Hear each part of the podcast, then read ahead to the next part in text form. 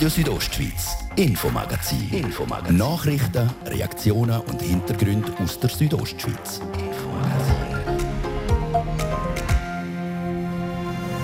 Fertig Flausen, zurück in die Schule. Ganz Graubünden ist heute ins neue Schuljahr gestartet. Ja, ein auf die Freunde und auf den neuen Lehrer gefreut.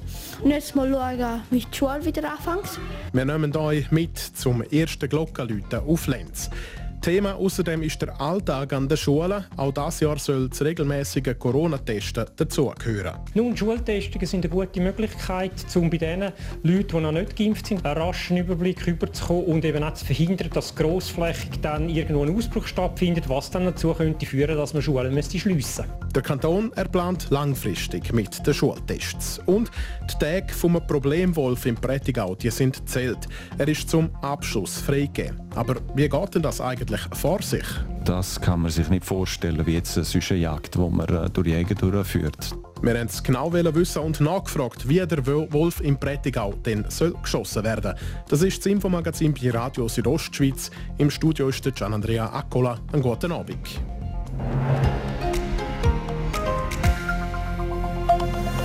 Radio Südostschweiz, Infomagazin. Infomagazin. Nachrichten, Reaktionen und Hintergründe aus der Südostschweiz.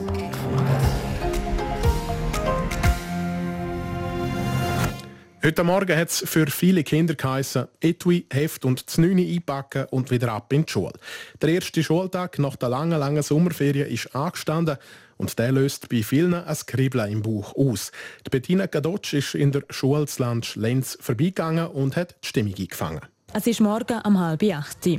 Auf dem Pausenplatz ist es noch ruhig, auch das Schulhaus ist noch leer. Es hält noch, wenn man die Treppen raufläuft.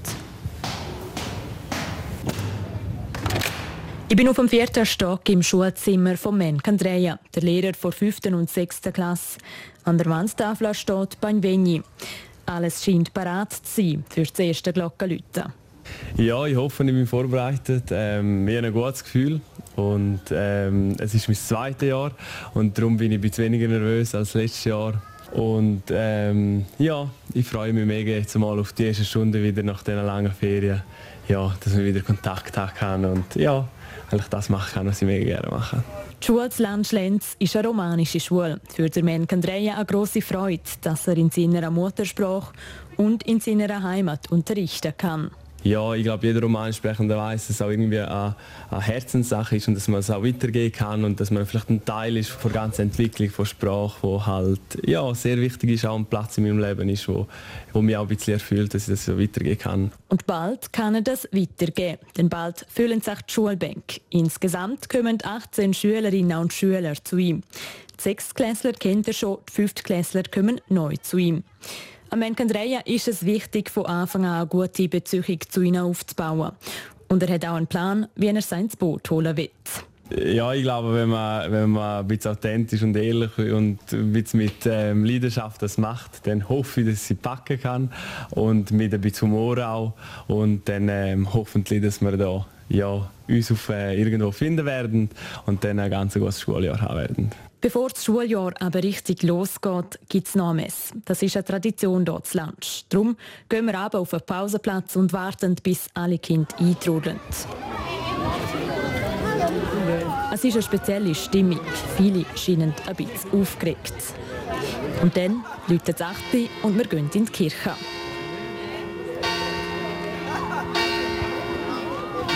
Pfarrer wünscht den Kindern ein gutes Schuljahr. Er ermutigt sie zum Lernen, zum gegenseitigen Helfen und zum sozialen Verhalten.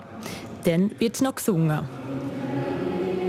Nach dem Singen und nach dem Segen vom Pfarrer verabschieden sich die Kinder von den Eltern und gehen in die Schule. Die Gänge füllen sich mit Leben. Zurück im Schulzimmer der 5. und 6. Klässler. Dort wird als erstes gerade wie los entschieden, wer für die nächste Zeit wo hockt. Für mich die Gelegenheit, die Kinder zu fragen, ob sie sich eigentlich gefreut haben, wieder zurück in die Schule und zum Lehrer zu gehen. Ich habe mich gefreut, weil er Fußball spielt und ich spiele halt gerne Fußball und in Sport kann ich dann halt auch fragen, ob wir Fußball spielen. Also zum Freundinnen wieder gesehen und auch wieder in die Schule gekommen und etwas lernen. Ja, ein auf die Freunde und auf den neuen Lehrer haben wir gefreut. Und jetzt mal schauen, wie die Schule wieder anfängt. Ja, so mittel. Ich hätte halt lieber anstatt Schule machen gespielt mit meinen Freundinnen. Sehr fest. Ich habe mich ganz fest gefreut auf meine Freunde, weil ich bin ganz allein war. Man hat sich gefreut, aber man, es ist auch sehr aufregend, wieder in die Schule kommen. Freude gemischt mit Aufregung, das also die Gefühlslage bei den Schülerinnen und Schülern. Nach einem kurzen Kennenlernspiel züchtet der Lehrer ein erstes Fazit. Bei ihm, ja, bei den Kindern scheint sich die Nervosität ein bisschen klein zu haben. Am Anfang ist man mega nervös und äh, jetzt ist es schön, dass alle den Platz gefunden haben. Und jetzt freue ich mich richtig. Jetzt ist so in der Freude, wo, ja, wo man sich auf alles, was kommt, freut. Und ja, man ist schön auch, dass das Kind sich, glaube ich, recht wohlfühlend und sich auch irgendwie ein bisschen freuen nach der Ferien, was ja auch gut ist. Und damit die Freude auch noch eine Weile bleibt, hat der Menken Dreyer für heute auch noch kein Aufzug angekündigt. Nein, ich glaube, heute ist einmal, tun wir ein bisschen äh, tief stapeln, mal tief und dann immer ein bisschen steigern. Die Freude ist da, die Motivation auch und Aufzüge gibt es mit Sicherheit auch noch keine. Der Schulstart zu Lunch, der scheint also glückt zu sein. Und ich bin mir sicher, die Kinder, aber sicher auch die Lehrpersonen, die werden heute Abend gemüt und mit vielen neuen Eindrücken einschlafen. Bleistift, Heft und Radiergummis, die drei Sachen werden heute also wieder gebraucht im Kanton. Mit dem Schulstart fängt aber eben nicht nur zu lernen, sondern auch zu testen auf Corona wieder an. Nochmal Bettina Gadotsch. Schon im letzten Jahr ist in der Bündner Schule fließig auf Corona getestet worden. Insgesamt haben sich gut 22.000 Schülerinnen und Schüler sowie Lehrpersonen regelmäßig testen lassen. Dabei hat es 136 positive Fälle gegeben. Das die bisherige Bilanz. Und mit dem heutigen Schulstart fängt das Testen wieder an. Außerdem wird die allgemeine Gesundheitslage neu beurteilt und genau beobachtet, wie der Rudolf Lüthold, der Leiter vom kantonalen Gesundheitsamt, sagt. Es ist natürlich so, mit der Ferienrückkehr werden auch, wir wissen das aus den Zahlen vom Contact Tracing aus der Vergangenheit, da werden auch wieder Fälle eingeschleppt werden. Da geht es darum, die zu identifizieren, zu isolieren und schauen, dass das keine größere Ansteckungsherde gibt. Mit den Schultests sollen mögliche Gefahren minimiert werden. Schultestungen sind eine gute Möglichkeit, um bei den Leuten, die noch nicht geimpft sind, das sind hauptsächlich jetzt noch Kinder und junge Menschen, einen raschen Überblick überzukommen und eben auch zu verhindern, dass grossflächig dann irgendwo ein Ausbruch stattfindet, was dann dazu könnte führen, dass man Schulen müsste schliessen Schliessen möchte man die Schulen natürlich nicht, weder das Gesundheitsamt noch die Schulen. Darum ist das Interesse von Corona-Tests auch von Seiten der Schulen so groß. Damit das noch schneller und einfacher geht, gibt es jetzt ein neues Anmeldeverfahren. Konkret können die Eltern ihre Kinder via Handy und QR-Code für die Tests anmelden. Die Tests, die in der Schule durchgeführt werden, sind PCR-Speicheltests und sind immer noch freiwillig. Und falls es in der Schule dann zu einem größeren Ausbruch kommt, wird die Maskenpflicht dann auch eine mögliche Massnahme, so der Rudolf Lüthold. Eine Maskenpflicht könnte man sich vorstellen, wenn es jetzt einem einzelnen Ort einen starken Ausbruch gibt, wenn man würde sehen, um den jetzt wirklich in den Griff zu bekommen, müsste man für eine bestimmte Zeit Masken tragen. Lieber wäre es am Rudolf Lüthold aber, dass statt zur Maske zur Impfung gegriffen wird. Darum appelliert er an die breite Bevölkerung. Selbstverständlich wäre es schön, es würden sich möglichst viele Leute noch impfen zusätzlich grundsätzlich, damit wir die Pandemie vor allem auch im Hinblick auf eine mögliche nächste Welle in den Griff bekommen, da wären wir froh um jeden, der sich impfen tut. Das Hauptziel dieser Schutzmaßnahmen, also das fleissige Testen in der Schule, sowie der Appell an die Bevölkerung, um sich impfen zu lassen, das hat zum Ziel, dass der Präsenzunterricht in der Schule weitergeführt werden kann. Die Bettina Kadotsch zu den Massnahmen und Plänen der Bündner Schulen und dem Gesundheitsamt, wo jetzt nach der Sommerferien sollen gelten sollen.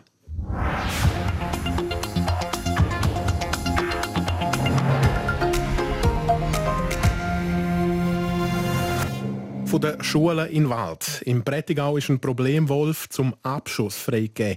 Wenn ein Bündner Wolf in kurzer Zeit mindestens zehn Nutztiere in einem geschützten Bereich reißt, dann darf er abgeschossen werden. Das Einzeltier im Prättigau hat in kurzer Zeit 14 solche Nutztiere gerissen und darum Bedingungen für einen Abschuss erfüllt. Der Patrick Ulber hat vom Leiter vom Amt für Jagd und Fischerei am Adrian Arquint wissen, auf was man bei so einem Wolfsabschuss denn muss schauen muss. Da gibt es sehr viel zu beachten. Oder eigentlich nur schon sind Bedingungen eigentlich gegeben, dass man kann sagen, mal, es ist ein Problem, Wolf, wir müssen aus dem Verkehr nehmen und das ist gegeben. Äh, es braucht eine Vorbereitung für die Leute, die das dann umsetzen. Das sind unsere Wildhüter. Dort dazu gehören die technischen Hilfsmittel auch, wo wir auch gewisse Abschüsse Nacht könnten tätigen. Es braucht einen Plan, es braucht wie Vorgänge, das haben wir definiert, einen Perimeter, wo wir angehen in dem Bereich, äh, wenn wir den Abschuss auch können tätigen, oder dass das nicht im, auf der Hälfte vom Kantonsgebiet ist, dass wir auch ein bisschen ausschliessen können, dass in dem Perimeter nicht gerade das Rudel unterwegs ist. Und dann braucht es natürlich die Situation, dass der Wolf immer noch dort ist und wir wissen wo. Jetzt, Sie haben es gerade angesprochen, es gehen in dem Fall mehrere Personen auf die Jagd nach so einem Wolf das kann man sich nicht vorstellen wie jetzt eine Jagd, die man äh, durch Jäger durchführt. Das muss gut organisiert sein. Äh, auch unsere Leute, wir können die nicht patrouillieren lassen. Das geht nicht auf so einem grossen Gebiet. Also es muss geplant werden. Wir müssen den Wolf das erste Mal können lokalisieren, wo er überhaupt ist und dann überlegen, wie wir dort am ehesten zu einem Abschuss kommen. Sie haben gesagt, man den Wolf lokalisieren, wo er ist. Wie macht man das? Muss man den irgendwie anlocken oder ist man da einfach beobachtet man einfach sehr viel? Äh, wichtig ist, wenn der auch von drei Personen äh, beobachtet wird, dass das gemeldet wird. Äh, wir haben Möglichkeiten, mit Fotofallen etwas zu machen, aber sagen wir in einem Gebiet, das wirklich sehr groß ist, haben wir punktuell können wir das machen, aber das heißt nicht, dass wir dann dort auch sind. Äh, Indizien sind natürlich für uns Triss und dort sehen wir auch die, die grösste Erfolgsaussicht, dass man bei Riss gerade die Nacht drauf äh, ansitzen kann und dort den Wolf auch schiessen mhm. Dann tut man einen Wolf eher in der Nacht schiessen als am Tag? Äh, er wird auch am meisten in der Nacht dann auch sehen oder so einem Resort zurückkehren. Wir in Kanton Graubünden haben doch Erfahrung sehr viel Wölfe. Weiss man auch, dass man den richtigen Wolf verleiht? Das ist schon vorgängig unsere Aufgabe. Oder? Dort, wo wir Rissvorfälle hatten, äh, schauen, sind die Voraussetzungen gegeben. Können wir ausschliessen, dass es ein Bärl ist? Äh, können wir ausschliessen, dass es ein Rudel ist? Ist das wirklich das Gebiet von einem Einzeltier? Das sind auch verschiedene Indizien äh, vom Monitoring von uns, die dort darauf hinweisen. Und dann wird ein Perimeter definiert und dort drinnen wird der Einzelwolf verleiht. Und dann ist es immer noch am Schütz, dann zu beurteilen, ist es wirklich ein Einzelwolf oder sind auf einmal zwei dort und dann wird das gestoppt. Man muss extrem viel beobachten natürlich, dass man so einen Wolf kann erlegen kann. Was hat man vielleicht auch aus einem früheren Abschuss von einem Wolf für Erfahrungen daraus gezogen? Wir sind äh, immer wieder dran, Erfahrungen daraus zu suchen und schauen, wie kann man das nächste Mal optimieren. Das letzte Mal war es eine Regulation von einem Rudel, gewesen, wo natürlich nebst einem Abschuss auch Vergrämung in der Nähe von der Siedlungen von einem Stall äh, muss erfolgen. Das haben wir dort geschafft. Dort noch die Schwierigkeit natürlich die, die Unterscheidung von einem Jungtier von einem älteren Tier. Äh, beim Einzeltierabschuss ist das ein bisschen einfacher, aber ich glaube, die Situationen sind immer wieder neu und das, was vielleicht sehr einfach tönt, so ein Abschuss von einem problematischen Wolf mit einem problematischen Verhalten, ist in der Umsetzung nicht immer ganz einfach. Aus Gründen vom Persönlichkeitsschutz gibt das Amt für Jagd und Fischerei übrigens nicht bekannt, wer denn der Wolf tatsächlich wird abschiessen.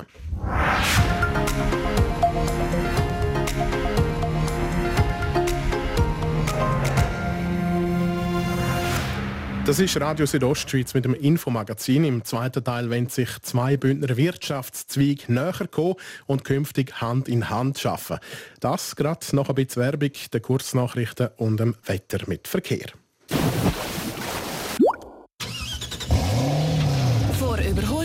Direkt zum Boxerstopp ins Bistro 96 mit dem ganz besonderen Ambiente. Sie finden uns nur ein Kilometer vor Autobahn Adricia entfernt im Casino 96, Fabrikstrasse 4, Balzers. Genuss in voller Züg. Schönen Montagabend, allerseits jetzt gerade halb sechs. Kompakt informiert mit der Sarah Keller. Das Bundesamt für Gesundheit BAG hat heute eine neue Informationskampagne zur Covid-19-Impfung gestartet. Mit dem Appell Nicht verpassen, impfen lassen will das BAG daran erinnern, dass die Impfung das wirksamste Mittel ist, sich und andere vor einer Corona-Erkrankung und einem allfälligen schweren Verlauf zu schützen. Gestern Morgen geriet der Fahrer eines Quads über den Wegrand hinaus und stürzte in den St. Moritzer See. Der Mann konnte sich ans Ufer retten. Das Fahrzeug versank jedoch im See, wie die Kantonspolizei Graubünden heute mitteilt. Der 66-jährige Quadfahrer blieb unverletzt. Österreich hat im Kampf gegen Antisemitismus den mit 30.000 Euro dotierten Simon Wiesenthal-Preis international ausgeschrieben. Kandidatinnen und Kandidaten müssten ein besonderes zivilgesellschaftliches Engagement gegen Antisemitismus vorweisen, teilte das Parlament heute in Wien mit. Die Bewerbungsfrist läuft bis zum 30. September. Im Nordwesten Nigerias haben bewaffnete Männer 15 Schülerinnen und Schüler einer Landwirtschaftsschule entführt. Wie die lokale Polizei mitteilt, seien gestern am späten Abend auch vier Angestellte der Schule entführt worden. Die Entführer hätten zuvor zwei Wachposten und einen Polizisten erschossen. Wetter. Präsentiert von ihrem Wander-, Ski- und Winterschuhspezialist Bläse Sport und Mode an der Voa Principala in Lenzerheide. Ein nasser Montagabend ist es in der Südostschweiz heute, zum Teil mit heftigen Gewitter. Morgen hat es im Norden zuerst noch viel Wolken, im Verlauf des Tages wird es dann aber überall recht sonnig und die Temperaturen die steigen auf höchstens 22 Grad zu Chur, Zarosa 14 und Zamaden höchstens 17 Grad. Dann noch der Blick auf den Mittwoch. Dort gibt es den trockenen Mix aus Sonne und Wolken. Verkehr. Das ist die aktuelle Übersicht vom 1 Minute über halb 6 A3 Chur Richtung Zürich. Zwischen, Quarten, zwischen dem Quartentunnel und Mühlehorn Stau wegen Bauarbeiten. Der Fahr ein Fahrstreifen ist dort gesperrt. Dann A13 San Bernardino Richtung Chur.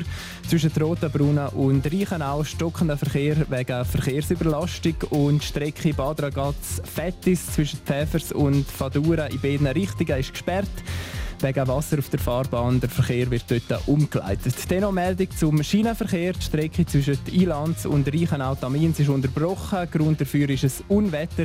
Es verkehren dort Ersatzbus.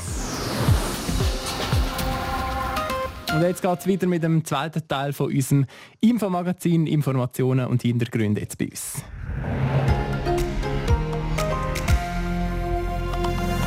Radio Südostschweiz, Infomagazin. Infomagazin. Nachrichten, Reaktionen und Hintergründe aus der Südostschweiz.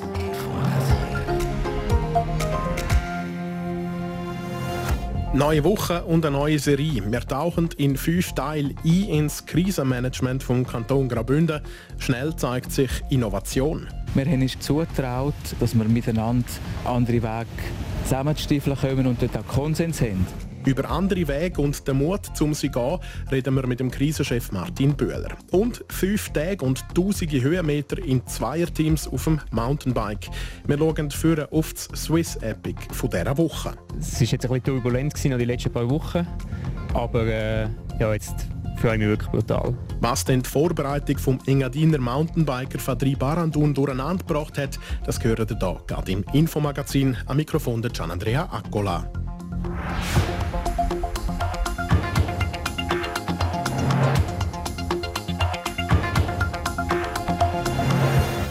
Das Gesundheitsbewusstsein in der Bevölkerung nimmt zu. Immer häufiger wollen die Leute ihrem Körper etwas Gutes tun. Zum Beispiel in Form von Wellness.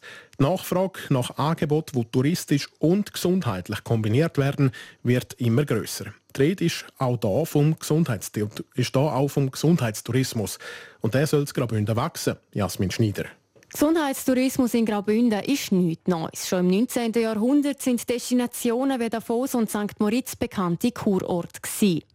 Was man unter dem Begriff Gesundheitstourismus aber genau versteht, erklärt der Peter Peyer, der Vorsteher vom Departement für Justiz, Sicherheit und Gesundheit. Also Gesundheitstourismus ist eigentlich das Zusammenspiel von medizinischen Angeboten, jemand, der eine Kur muss machen muss, jemand, der eine Rehabilitation macht, jemand, der sich pflegen lassen muss, mit touristischen Angeboten, also ein Aufenthalt in einem Hotel oder dass die Angehörigen im Hotel sind oder Angebote, wo eben das Hotel, der Wellness Teil, gut essen, schön schlafen, kombiniert wird mit etwas Medizinischem. Und in genau das wird der Kanton Graubünden in Zukunft investieren. Er will nämlich der führende Anbieter für Gesundheitstourismus in der Schweiz werden. Und die Voraussetzungen für das sind da. Wir sind sehr dezentral aufgestellt in der Gesundheitsversorgung.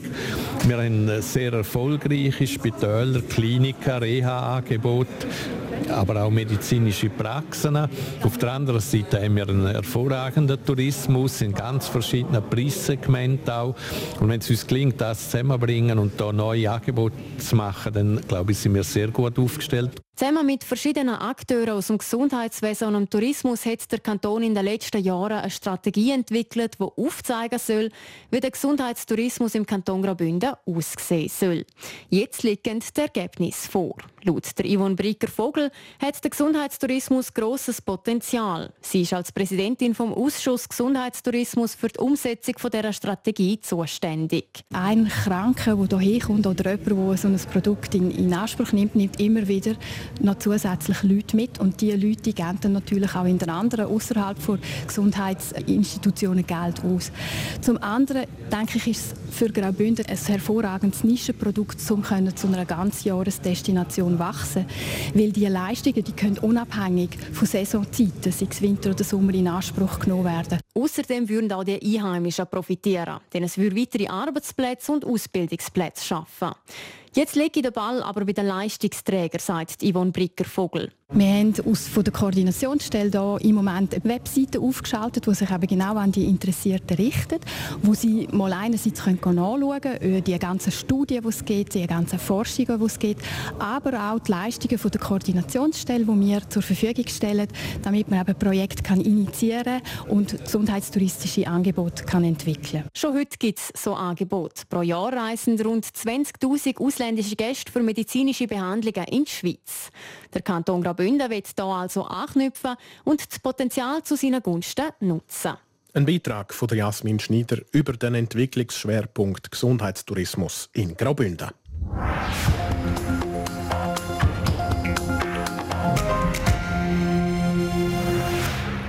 Was läuft eigentlich hinter den Kulissen während der Corona-Pandemie? Respektive, wer sind die Schlüsselpersonen in dieser Krisensituation? Dieser Frage ist der Anjan Sprecher nachgegangen. Er redet heute mit dem Martin Bühler, am Leiter vom kantonalen Führungsstab, wo das Bündner Gesundheitsamt in der Bekämpfung des Coronavirus unterstützt. Das der erste Teil von einer Wochenserie. Der Martin Bühler sagt, wieso man im Herbst in der zweiten Welle letzten Herbst weniger Massnahmen erlassen hat als andere Kantone? Ich glaube, es hat verschiedene Gründe. Das eine ist die Art, wie Graubünden mit den verschiedenen Saisons umgeht.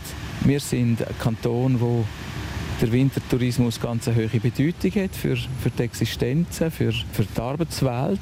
Wir sind, obwohl die Fallzahlen sehr stark zugenommen haben, nie ganz zu in diesen Betroffenheit, wie jetzt beispielsweise die Westschweiz oder wie in der ersten Welle der Kanton Tessin. Was sind so die, die gröbsten Veränderungen jetzt im Verlauf der doch eineinhalbjährigen Pandemie jetzt schon? Ja, sicher der Umgang und auch die Wahrnehmung von der Pandemie. Ganz am Anfang hat man überhaupt keine Vorstellung gehabt, was jetzt auf einem zukommt. Man hat die sehr beängstigenden Zahlen in Italien gesehen und ist darum entsprechend, denke ich, im Kanton, aber ja auch bundesweit dann dezidiert vorgegangen. Und je mehr man gewusst hat, hat man gehofft, dass es auch klarer wird, wie man damit umgeht. Aber ich glaube, wir haben bis heute müssen merken, dass wir sicher viel mehr wissen und dass wir auch mehr machen können, aber dass eine gewisse Unsicherheit und Ungewissheit, wenn man etwas plant, immer noch da ist. Ich glaube, etwas, was viele nicht wissen, sie sind ein erprobter Krisenchef, habe ich gesehen, als ich recherchiert habe. Das ist nicht ihre erste Krise, die sie meistern, aber die grösste wahrscheinlich. Ja, sicher am längsten auf das Mal. Ähm, und sicher auch das erste Mal in so einer Ausdehnung über das ganze Kantonsgebiet mit so vielen beteiligten Partnern und, und so vielen Betroffenen auch. Die gesamte Kantonsbevölkerung ist betroffen. Und auch in der Komplexität sicher das Größte. Aber ja, ich habe auch eine Phase lang eine Einsatzleitung im Bergsturzgebiet im Bondo gehabt, wo man aber zugunsten von der Gemeinde, von der Anna Giacometti, ja, dann probiert hat, Entscheidungsgrundlagen aufzuschaffen. Ich war Einsatzkoordinator bei der Waldbrände in Misox, aber dort ist die Einsatzleitung beim, zuerst bei der Polizei und dann beim Feuerwehrinspektor. Gewesen. Also dort äh, bin ich nicht selber in der Verantwortung gestanden, sondern andere Organisationen. Und ich habe im früheren Leben relativ lange im im Ausland auch in Konflikt- oder Nachkonfliktgebiet geschafft. Was war das Heftigste? Gewesen? Meine Zeiten sind kurze, heftige Erlebnisse, aber jetzt rein von der Belastung, und das sehe ich glaube langsam so aus, ist jetzt glaube schon die lange Zeit, habe ich das Gefühl, habe ich am meisten graue Haare bekommen. Der Martin Böhler, der Leiter vom Amt für Militär- und Zivilschutz, im Gespräch mit Manian Sprecher über die Organisation vom Bündner Krisenstab. Morgen im zweiten Teil gehen wir mit Martin Böhler den Materiallager am Kurmeiersboden anschauen.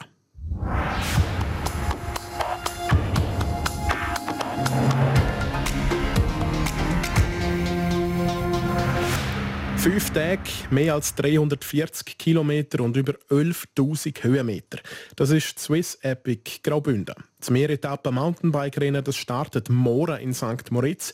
Der Sametner Vadri Barandun startet schon zum vierten Mal an dem Swiss Epic-Rennen. Nadja Gwetsch hat den Student, der quasi Halbprofi ist, getroffen und hat mit ihm über Pech in der Vorbereitung, der Heimvorteil und seinen Gefühlszustand vor dem Rennen geredet. Ja, also ich freue mich riesig auf das Rennen. Es war jetzt ein bisschen turbulent gewesen, die letzten paar Wochen, aber äh, ja, jetzt freue ich mich wirklich brutal. Über die Turbulenz möchte ich gerne mit dir reden. Du hast mir im Vorgespräch gesagt, du hast äh, einen neuen Partner müssen suchen. Erzähl mal, was ist passiert? Ja, ich wollte eigentlich ursprünglich mit dem Olli Zurbrück fahren. Und der hat sich vor gut drei Wochen dass ich, äh, in einem Trainingssturz die ganze Schulter kaputt gemacht und fällt jetzt drei Monate aus. Und dann habe ich sofort angefangen, einen neuen Partner zu suchen, was aber nicht ganz einfach war, weil es halt ja, viele Überschneidungen gibt mit anderen Rennen und jetzt habe ich aber schlussendlich dann doch noch jemanden gefunden und ja, bin mega froh und freue mich mega, dass das gleich geklappt hat. Im Zweierteam starten da am Swiss Epic, äh, das ist so das Konzept. Wie muss ich mir das vorstellen? Wie wichtig ist denn das, dass man aufeinander abgestimmt ist oder dass man einen hat, der einem zücht, dass man sich abwechselt? Wie wirst du das so ein bisschen einordnen? Ja, ich glaube, wichtig ist vor allem, dass man sich gegenseitig ein bisschen kennt und weiß, wo das der andere die Stärken hat und wo die Schwächen, dass man sich wirklich dort helfen kann. Es gibt eigentlich eine Regel, dass man an jedem Punkt vom Rennen nicht mehr als zwei Minuten auseinander sein Also das heißt, man muss wirklich zusammenfahren. Es kann nicht einem Aufstieg ein bisschen vorausfahren und der andere dann nicht abfahren, das Loch zufahren und so. Ja, von dem her ist glaube auch einfach wichtig, dass man dass man dann auch immer Rennen ein bisschen kommuniziert miteinander und ein bisschen weiss, wie es dem anderen geht und kann man noch ein bisschen schneller fahren oder muss man ein bisschen rausnehmen, muss man andere Fahrer ziehen lassen oder so. Ich glaube, das ist, äh, ist ein bisschen so. Und dann einfach ja, zusammen Spass haben, sich nicht äh, zu fest verkopfen. Wie ist es jetzt? Swiss Epic startet ja in St. Moritz. Die erste Etappe ist ja rund um St. Moritz. Am zweiten Tag geht es noch äh, ins Buschlaf, noch nicht weiter nach Davos.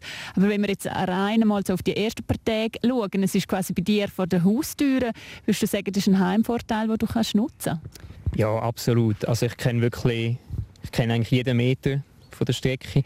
Es ist noch ein bisschen speziell beim Swiss Epic, wird die Strecke nie publiziert. So direkt. Also wir finden keine GPS-Files oder so, wo man es könnte direkt anschauen könnte. Aber ich kenne natürlich schon jeden Trail und jeden Weg, der in Frage kommt. Und von dem her ist es sicher ein, ein Heimvorteil, den ich hier kann, äh, ausspielen kann. Ja.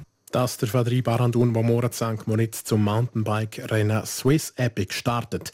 Morgen berichten wir dann aus dem Start- und Zielgelände von St. Moritz. Ihr hören es am Abend im Infomagazin. Sport. Präsentiert von Landi Graubünden. Landi feiert am 3. und 4. September in Chur, Thusis, Schluein und Langquart. Komm vorbei und feier mit uns. landigraubünden.ch die Sportmeldungen die hat heute Sarah Keller für uns parat. Nach den Olympischen Spielen in Tokio werden wie erwartet auch die Paralympics ohne Zuschauer durchgeführt. Das ist heute in Tokio beschlossen worden. Eine Ausnahme gibt es da allerdings für Schülerinnen und Schüler im Rahmen des Erziehungsprogramms der Regierung. Sie dürfen sich die Wettkämpfe anschauen. Die Paralympics starten übrigens am 24. August, also nächsten Dienstag. Zum Tennis. Nach ihrem starken Auftritt an den Olympischen Spielen geht es für Belinda Bencic morgen wieder los. Sie startet am Turnier in Cincinnati. Die Gegnerin ist Marketa Vondroshova. Gegen sie hat Belinda Bencic nämlich mit einem Dreisatz-Sieg zu Tokio olympisches Gold geholt. Über die Auslosung hat Belinda Bencic schon mit der Tschechin geredet. Ja, wir haben geredet, wir haben beide so den Kopf geschüttelt, so hey, nein, wie ist jetzt das möglich? Aber ja, einfach ein bisschen gelacht, wir haben es eigentlich mit Humor genommen. Das Spiel werde das mal aber ganz anders als bei den Olympischen Spielen, auch weil es ein Erstrundenspiel ist, so Belinda Bencic. Zum Fußball. Der Präsident vom FC Barcelona, der Joan Laporta, hat Einblick in die finanzielle Notlage vom Club gegeben. Die Schulden vom FC Barcelona belaufen sich aktuell auf 1,35 Milliarden Euro, hat er heute an der Bilanzmedienkonferenz gesagt und gleichzeitig die Arbeit von seinem Vorgänger kritisiert. Dann zum Schluss noch zum Handball. Der beste Schweizer Handballer kommt wieder zurück in die Schweiz. Der Andi Schmid verlässt seinen Verein drei Neckarlöwen bis zum Ende der Saison. Ob er seine Karriere auch gerade beendet, das lässt Andi Schmid noch offen. Es sei für ihn aber Zeit zum Heimkommen und seine Söhne sollen die Schweiz kennenlernen. Sport. Präsentiert von Landi Graubünden. Landi viert am 3. und 4. September in Chur, Thusis, Schluein und Langquart. Komm vorbei und vier mit uns. landigraubünden.ch ja, so viel für heute. Danke an dieser Stelle für eures Interesse. Das Infomagazin gibt es vom Montag bis Freitag jeden Abend ab dem Viertel ab 5 Uhr bei Radio Südostschweiz. Jederzeit im Internet unter rso.ch zum Nachlesen und natürlich auch als Podcast zum Abonnieren. Im Studio war Gian Andrea Accola. Ciao, miteinander. Einen schönen Abend.